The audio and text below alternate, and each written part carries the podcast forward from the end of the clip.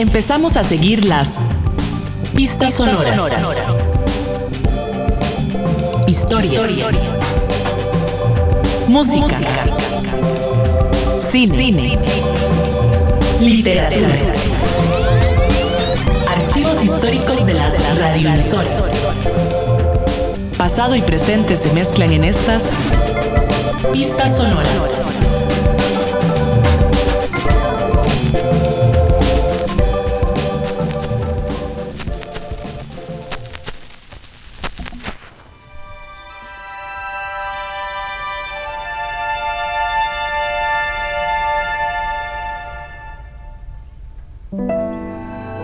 Este segmento de pistas sonoras vamos a conversar con Gabriela Peña Valle.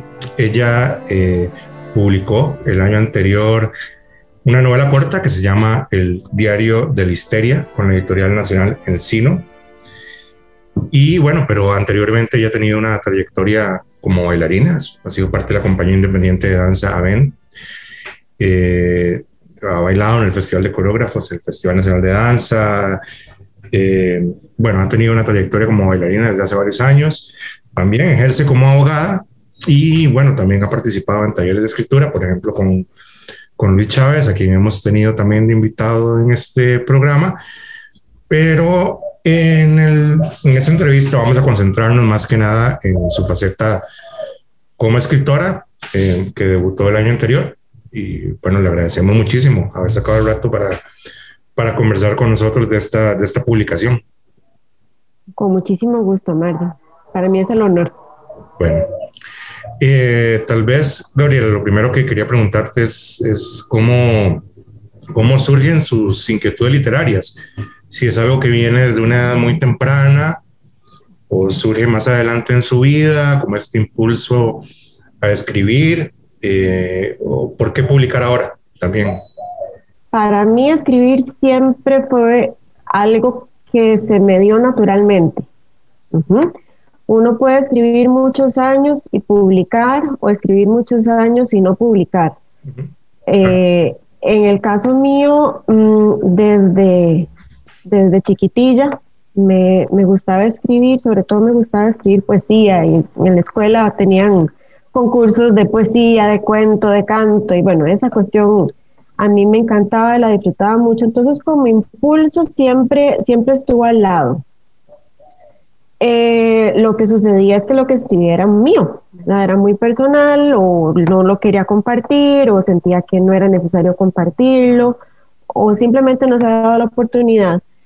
Y luego eh, pasaron algunos años, creo que los años donde más me concentré en el tema laboral, profesional, de derecho, eh, donde hubo una, una especie de, mm, ¿cómo puedo llamarlo? De,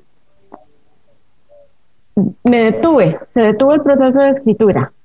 Eh, orgánicamente no fue algo que yo planifiqué, simplemente sucedió y posteriormente, cuando me di cuenta que algo que se me daba natural eh, no, no, estaba sucediendo, fue que hablé con Luis y le dije, bueno, hey, haceme, haceme volver a ese lugar, ayúdame a volver a ese lugar. Y fue muy divertido porque Luis me dice, ¿qué? ¿Quieres publicar un libro? Y le dije, yo no, estás loco, yo no quiero publicar ningún libro, nada más quiero volver a ese lugar a donde yo me sentía muy cómoda hace muchos años. Y por muchos años me refería unos 10 años. Entonces, en esa, en esa libertad, en, ese, en esa no expectativa, fue que empecé a escribir el diario de la histeria. Sí. esa sería la, respuesta a las preguntas. Claro, claro. Em, y usted eh, creció en un hogar, en una familia donde se incentivara la lectura y la escritura, porque eso es muy importante, ¿verdad? Mucha gente que escribe pues comenta que sí existían libros en su casa desde muy temprana edad, otra gente que creció sin libros y llegó por ahí de otras maneras, pero bueno, en su caso concreto, ¿cómo, fue un poco ese, cómo surge esa, esa vocación? Sí, en mi casa sí se incentivaba la, la lectura, de hecho, eh, yo podría afirmar que yo tuve tres ejes principales en la vida que eran papá, mamá y un tío un tío materno, mi tío Francisco. eh, fue muy bonito porque papá y mamá entendieron que este tío era importante, que este tío eh, me quería y que este tío, que era profesor universitario de literatura inglesa, em, quería participar en la educación, ¿verdad? Y eh, mis papás lograron entenderlo y eso es muy valioso. porque en realidad, ¿cómo es que se dice que para criar un niño se necesita una aldea? Entonces mi tío, por ejemplo, lo que hacía era que cada feriado, Día del Niño, día, o sea, el feriado más comercial, él me regalaba un libro. Siempre. Eh, además tenía esta costumbre lindísima de imprimir las postales ex libris. Él mismo las hacía, él mismo las imprimía. Entonces, hacía cosas lindas como poner, me invitaba a almorzar me, me escribía en la postal, en, un, en hoy fui a almorzar con mi padrino Francisco José Hernández Mata, quien me regaló este hermoso libro de Federico García Lorca y la fecha. Entonces, sí, sí, sí me incentivó mucho la, la, lectura, pero no solo eso, mi, mi padrino y mis papá, mi papá y mi mamá me incentivaron el amor por otras eh, expresiones artísticas, por la danza, la decisión de que yo estudiara danza fue tomada en un triunvirato, padre, madre, tío. Eh, decidieron a dónde, inicialmente con doña Flor del Carmen Montalbán, después con Cristina Gigirey. Eh, otra cosa lindísima que él hizo una vez fue cuando vino Cristina Hoyos a bailar a Costa Rica, al Teatro Nacional. Él unas semanas antes me citó a la casa porque era, él era un hombre muy chapado a la antigua me citó a la casa y me tenía un vestido y nuevo y una entrada. Mm. Entonces me dice, este es el vestido para que vayas a ver a Cristina Hoyos y esta es la entrada. Y vimos esta película Carmen.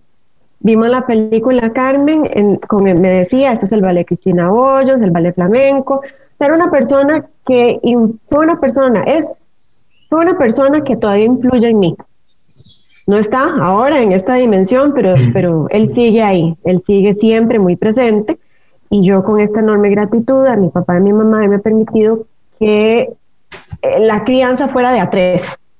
Entonces sí, en mi casa sí se incentivó mucho la, la lectura, eh, la música, eh, la danza, mi mamá es eh, profesora catedrática de la UNA, entonces también todo este tema de la academia resultaba muy importante. Sí, sí hay una influencia, hay una influencia por parte de, familiares cercanos, significativos. Y bueno, como, como todos y todas sabemos, la, la danza es, eh, es algo muy exigente, que exige casi que uno dedique su vida a eso, prácticamente. Pero la literatura y la lectura también son muy absorbentes, ¿verdad? Entonces, ¿cómo, cómo compaginó esas dos pasiones en, su vida, siendo la danza algo, uff, tan, como dije, tan, tan exigente, ¿verdad? Sí, vamos a ver, yo, yo soy una creyente de la disciplina. Disciplina es lo que marca la diferencia. Uno podrá ser muy inteligente, no tan inteligente, no tan hermoso, muy hermoso. Esos son accidentes de la naturaleza pero lo que uno realmente cultiva es la disciplina. Creo yo que por lo menos a las personas que conozco, la mayoría de la gente que conozco confunde la disciplina con la no creatividad, con la cuadratura mental y no es cierto. O sea, para ser creativo, inclusive, hay que tener disciplina, porque en realidad son oficios, ¿verdad? No, me gusta hablar de profesionalización, son oficios que uno va eh, trabajando día a día y como usted bien lo dice, la danza es, eh, podría ser muy ingrata porque tiene una fecha de caducidad. El cuerpo puede ser que llegue un momento en que ya no funcione. Yo mismo me lo he cuestionado, yo digo, ¿por qué? Porque uno no puede bailar con un cuerpo viejo, porque uno no puede ser un bailarín viejo, una bailarina vieja de cuerpo viejo con las características de este cuerpo avejentado. Que, que, ya las hay, ¿no? Que ya las hay, ya las hay. Sí, por ejemplo, en el, en el, en el ballet de Pina Bausch, el Bupertal, uno de bailarines que bailaron con ella de hace años, que son personas grandes y se ven maravillosas con toda esta cosa interna que han generado a través de los años. Entonces, eh, yo aliada a la disciplina creo que sí se requiere de disciplina. Hay otra cuestión personal y es que yo decidí no tener hijos. Entonces, yo tengo a mi pareja, Adrián, eh, pero yo no tengo hijos. No, no voy a negar que los hijos significan un, una enorme responsabilidad y hay que dedicar muchísimo tiempo. Entonces, en ese sentido, pues no puedo yo decir que esto no haya influido, por supuesto. O sea, yo salgo de trabajar, me voy a entrenar, regreso, puedo leer, no me toca levantar a las 5 de la mañana, listar a un chiquito y una chiquita para ir a la escuela, no tengo que preparar cena. En ese sentido, eh, pues también la vida, la vida como la he configurado me ha permitido eh, hacer estas cosas que usted menciona. Tal vez no como con la, con la intensidad que yo deseara, pero dentro de lo que me es factible en este momento, hoy por hoy, como puedo, como mejor puedo hacerlo, que es viéndolo justamente como un oficio que al inicio de la entrevista comentábamos un poco el tema también de publicar y o publicar o no publicar o escribir para uno y sus amigos o, escribir para un público un poquito más amplio, que bueno, que en Costa Rica ese más amplio es, sigue siendo eh, muy pequeño. Eh, tampoco sin caer en lugares comunes sobre el género o, lo que a veces llama escritura de mujeres, entre comillas. Sí es verdad que generalmente las escritoras muchas veces posponen publicar por diversas razones, ¿verdad? Un poco, ya lo decía usted, obligaciones familiares, obligaciones profesionales, aunque parece que ahora cada vez menos, ahora ya hay, hay mucha escritora debutando muy joven, pero estaría de acuerdo usted con, con, eso, que sí ha sido como una tendencia de las escritoras, ¿no? De a veces empezar a publicar un poco más tarde, por también esta sobrecarga de, de roles que, que, se da en nuestra sociedad hacia las mujeres, ¿no? Vamos a ver. Yo quisiera plantearlo diferente. Yo creo que cada persona publica cuando es el tiempo de esa persona. Me parece que es fácil caer en... Eh, a veces uno nota que no es así, no quiero generalizar, pero tengo esta sensación de que hay una lista de cosas que uno tiene que hacer. De tal edad, tal edad tengo que hacer esto, de tal edad, tal edad tengo que hacer esto, de tal edad, ¿verdad? Y uno le va poniendo una marca de lo cumplido y va siguiendo a la, a, la, a la otra, al otro escalón. Por lo menos, vamos a ver, como mujer sé que hay una sobrecarga de roles, eso no lo voy a negar, lo sé. El caso mío, eh, lo acabo de, afirmar, no tengo hijos y eso me ha permitido otro montón de cosas. Entonces, si yo dijera que no es cierto, sería una gran mentirosa. Hay una sobrecarga. Eh, ahora bien, la publicación en mi caso fue muy sorpresiva. En mi caso fue muy sorpresiva porque como he contado anteriormente, yo fui a volver, yo fui a un taller para volver a aquel lugar que me era común. Y en ese taller, eh, Luis fue el que me dijo, esto es para publicar. Yo le decía, no, esto no es para publicar. Me decía, sí, sí es para publicar. Y eh, él, él fue el que me, el que me empujó bien, es otra forma. Em, ¿Quería yo publicar? Bueno, en el momento en que dije que sí, pues sí, no era lo que tenía planificado. ¿Se puede posponer? Pienso que si hay mujeres que lo posponen, hay mujeres que no lo hacen. Es tan, tan diverso y ahí radica la belleza, justamente en esa diversidad. El otro día estaba leyendo un artículo de Margot Glantz y ella decía, es que yo publiqué vieja, yo publiqué a los 45, yo tengo 45 años. Y yo decía, eso es publicar vieja. Mira, yo, estoy publicando vieja. Yo nunca me había cuestionado el tema de cuándo es que se hace, porque la, la, el tiempo, el tiempo es divertido, uno lo quiere ver lineal. Eso uno dice, de aquí a aquí pasa tanto tiempo, pero en realidad, si uno hace el análisis ex post, el tiempo tiene estas lindas y enormes depresiones, donde ese tiempo, aunque sea una hora, es 10 años, o es un tiempo muy profundo donde suceden muchas cosas. Entonces, creo que tenemos que aprender a verlo más de esta manera y no con este reloj, sobre todo siendo mujer, ¿verdad? Que justamente las mujeres tenemos socialmente o culturalmente un reloj biológico que nos está haciendo tic-tac siempre desde que, desde que estamos, desde que nacemos. Creo que algo de rebeldía que uno puede tener consigo misma es eh, evitar estas referencias al tiempo, me parece a mí. Claro, claro. rebeldías tontas, rebeldías que, que, no son rebeldías, pero yo creo que sí el tema del tiempo, las mujeres y en general los seres humanos, pues mujeres, porque es, es lo que conozco. Tenemos que ay, hacer los relojes tipo Dalí que se deshagan.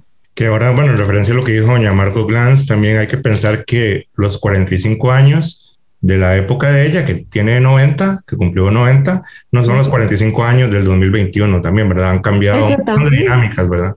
Y eso que usted dice se relaciona con esta noción de tiempo, con grandes depresiones, donde un segundo puede ser varios años.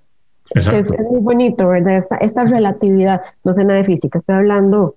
Eh, metafóricamente. Exactamente, metafóricamente.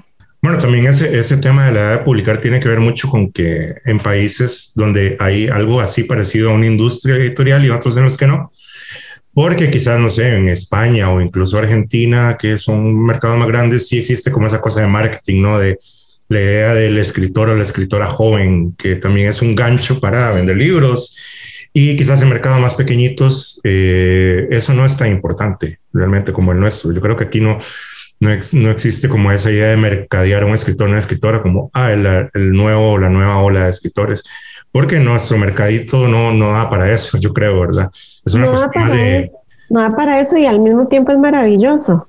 Sí, le da libertad a uno también. Claro, no hay una marca, no hay, un, no hay una expectativa, no hay un qué seguir. Todas las cosas se pueden hacer de una forma orgánica, como, como usted bien lo mencionaba antes, de, pues en el caso mío llegó el momento en que se dio lo del libro antes estaba ocupándome en eh, tener un medio de subsistencia. Y todo está bien. Y quizás si yo no hubiese pasado todo ese tiempo procurando ese medio de subsistencia, no habría podido escribir un libro. Todo, todo se une y todo, todo se une como una gran esfera, creo yo. Esa es mi idea del tiempo, esas depresiones, esos, esos círculos, esas esferas, estas cosas redondas de ir y venir. Eh, Creo yo que este, este mercado pequeño entonces más bien es una oportunidad. Es una oportunidad para no sentir que uno tiene que caber dentro de cierto nombre, dentro de cierta marca, dentro de cierto cajón.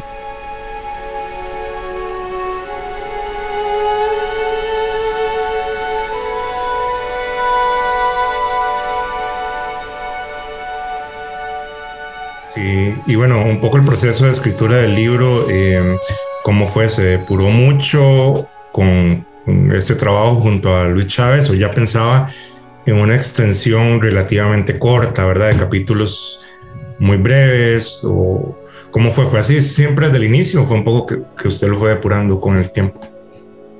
Eh, vamos a ver, fue así siempre. Yo hablo de este libro como la metáfora que uso es, no sabía que estaba embarazada y se me vino el chiquito. Entonces, mm, probablemente en el fondo uno lo sabe, pero no era algo que yo verbalizara. Eh, fue saliendo, salió rápido, se escribió en, lo escribí en ocho meses, pero nuevamente, eh, probablemente lo estaba escribiendo años antes. Ah, sí.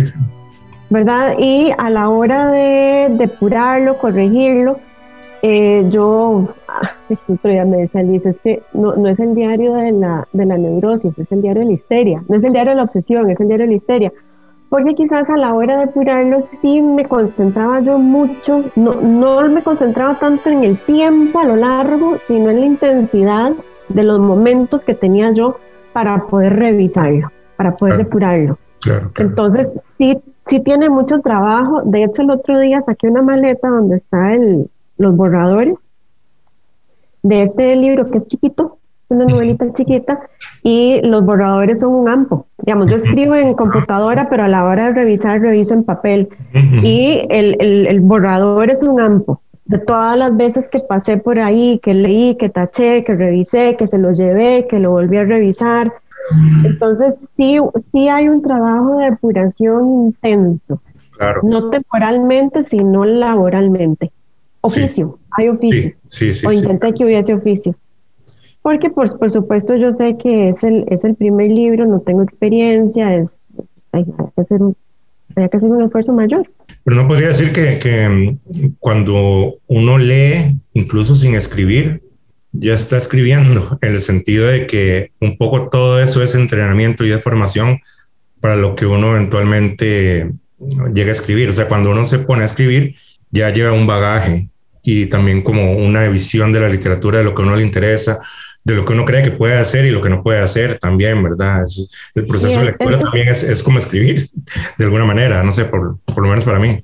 Eso que usted dice es muy interesante y yo lo comparto e inclusive lo amplío.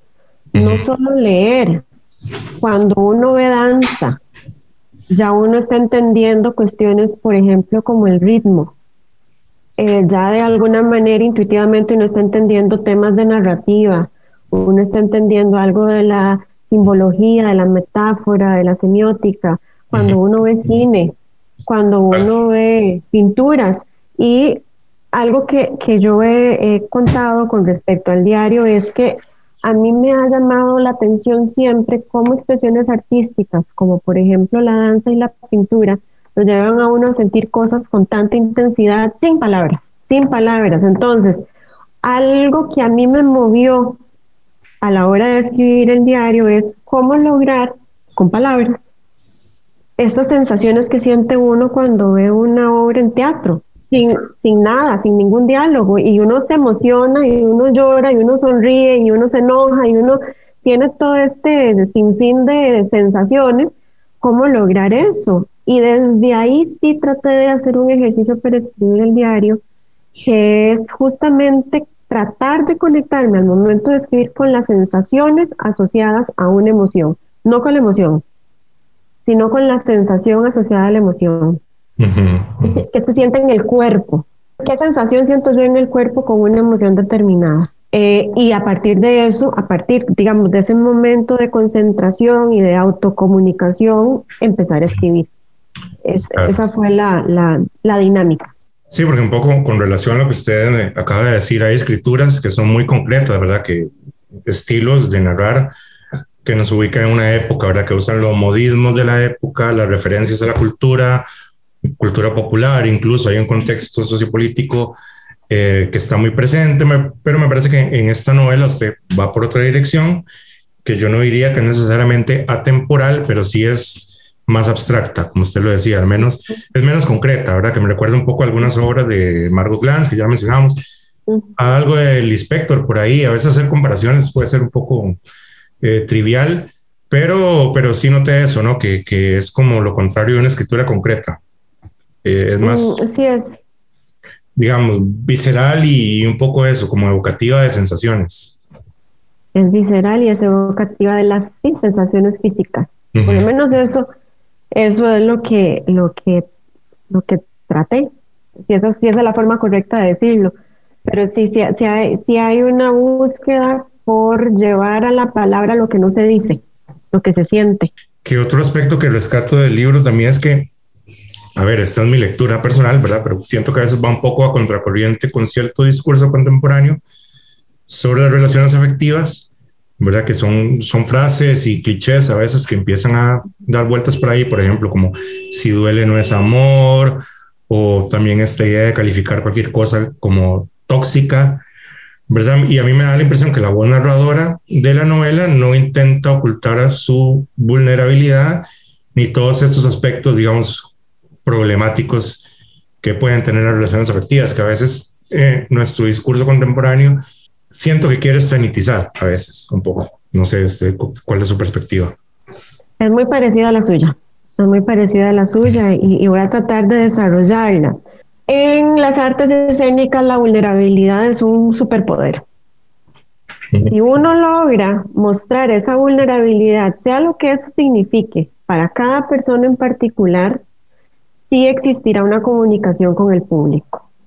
Y le voy a poner un ejemplo. Usted puede ver a un bailarín muy virtuoso que uno dice, ¿cómo hizo eso? Pero uno no siente.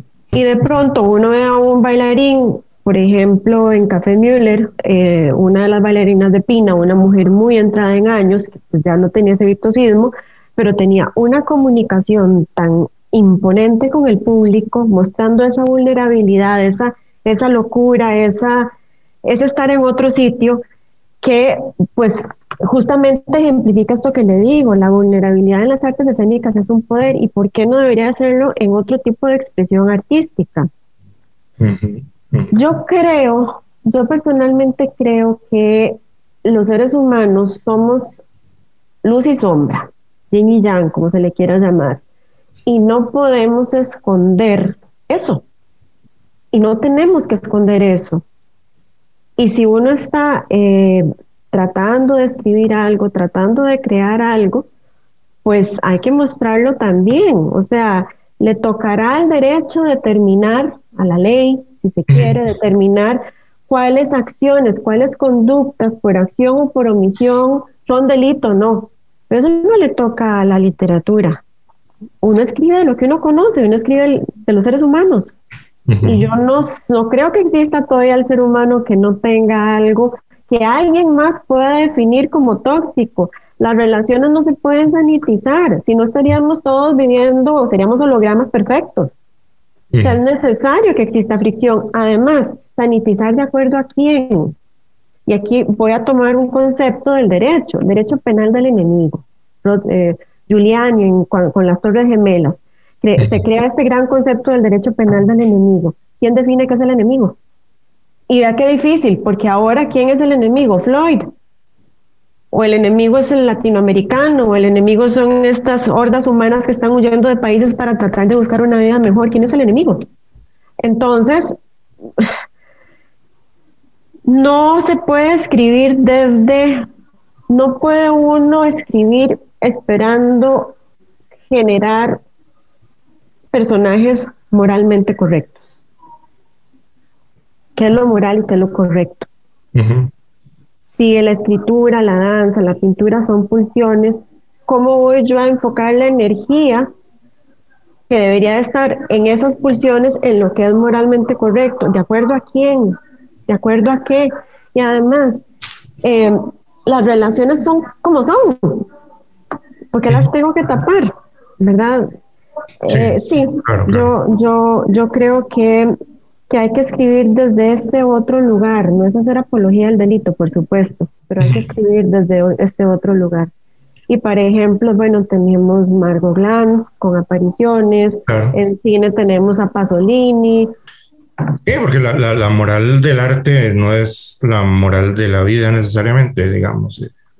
Es un espacio, es un espacio que nos permite también un poco, eh, no sé, experimentar con, con cosas que, que, incluso no haría uno en su vida personal porque trata de ser un buen ciudadano o ciudadana, pero que en el arte se, se, pueden desbordar, ¿no? Y que eso es válido. Pueden desbordar, exactamente. Y hay otra cosa interesante, hay, si nosotros caemos en, en, este, en esta idea de sanitizar, pues podríamos también caer de la misma manera como se cayó en la idea de que existen ciertas, ciertos sentimientos que no son femeninos. La ira no puede ser femenina. ¿Por qué? estamos, estaríamos moviéndonos en el péndulo a los extremos. Y la ira puede ser femenina y se puede escribir de la ira femenina y se puede escribir del deseo de golpear, del deseo de, de esos deseos que están en el foro interno. Es que inclusive el mismo derecho no puede llegar, la misma ley no puede llegar al foro interno. La ley recae sobre la conducta. Escribir no es una conducta, sino es un manifiesto, si es ficción. Claro. ¿verdad? Entonces, también hay que tener eso, eso en cuenta, eso muy claro. Y, y bueno, creo que sí pensamos parecido con respecto a ese tema. El mismo término histeria, de como ya todos y todas sabemos, ha sido muy estigmatizado, ¿verdad?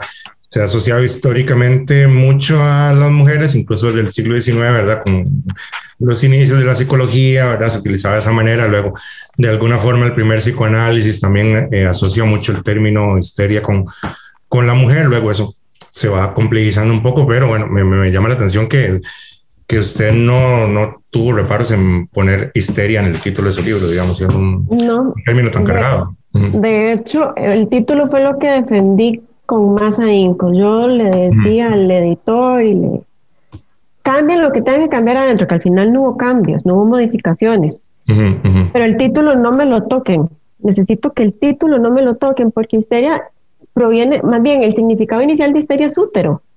Ajá. ¿Qué es el útero? El útero es un, sitio donde cabe la vida. ¿Qué es la vida? Lo bueno, lo malo, como diría la película, lo bueno, lo malo y lo feo.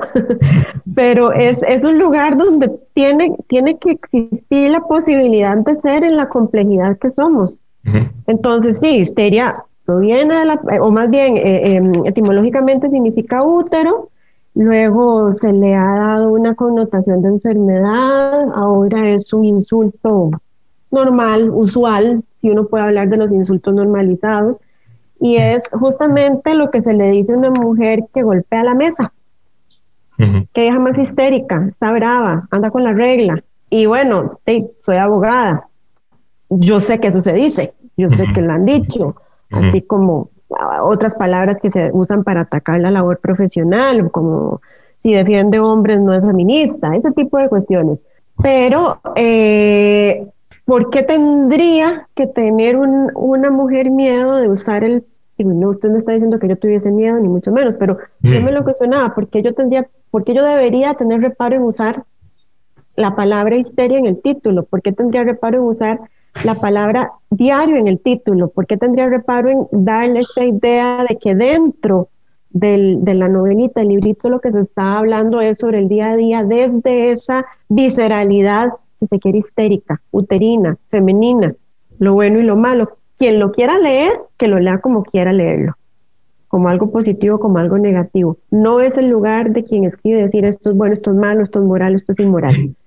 Totalmente. Bueno, ya para, para ir concluyendo, generalmente no es como de muy buen agüero hablar sobre proyectos de escritura. Siempre mejor como cuando ya están bien, bien cocinados, por decirlo de alguna forma.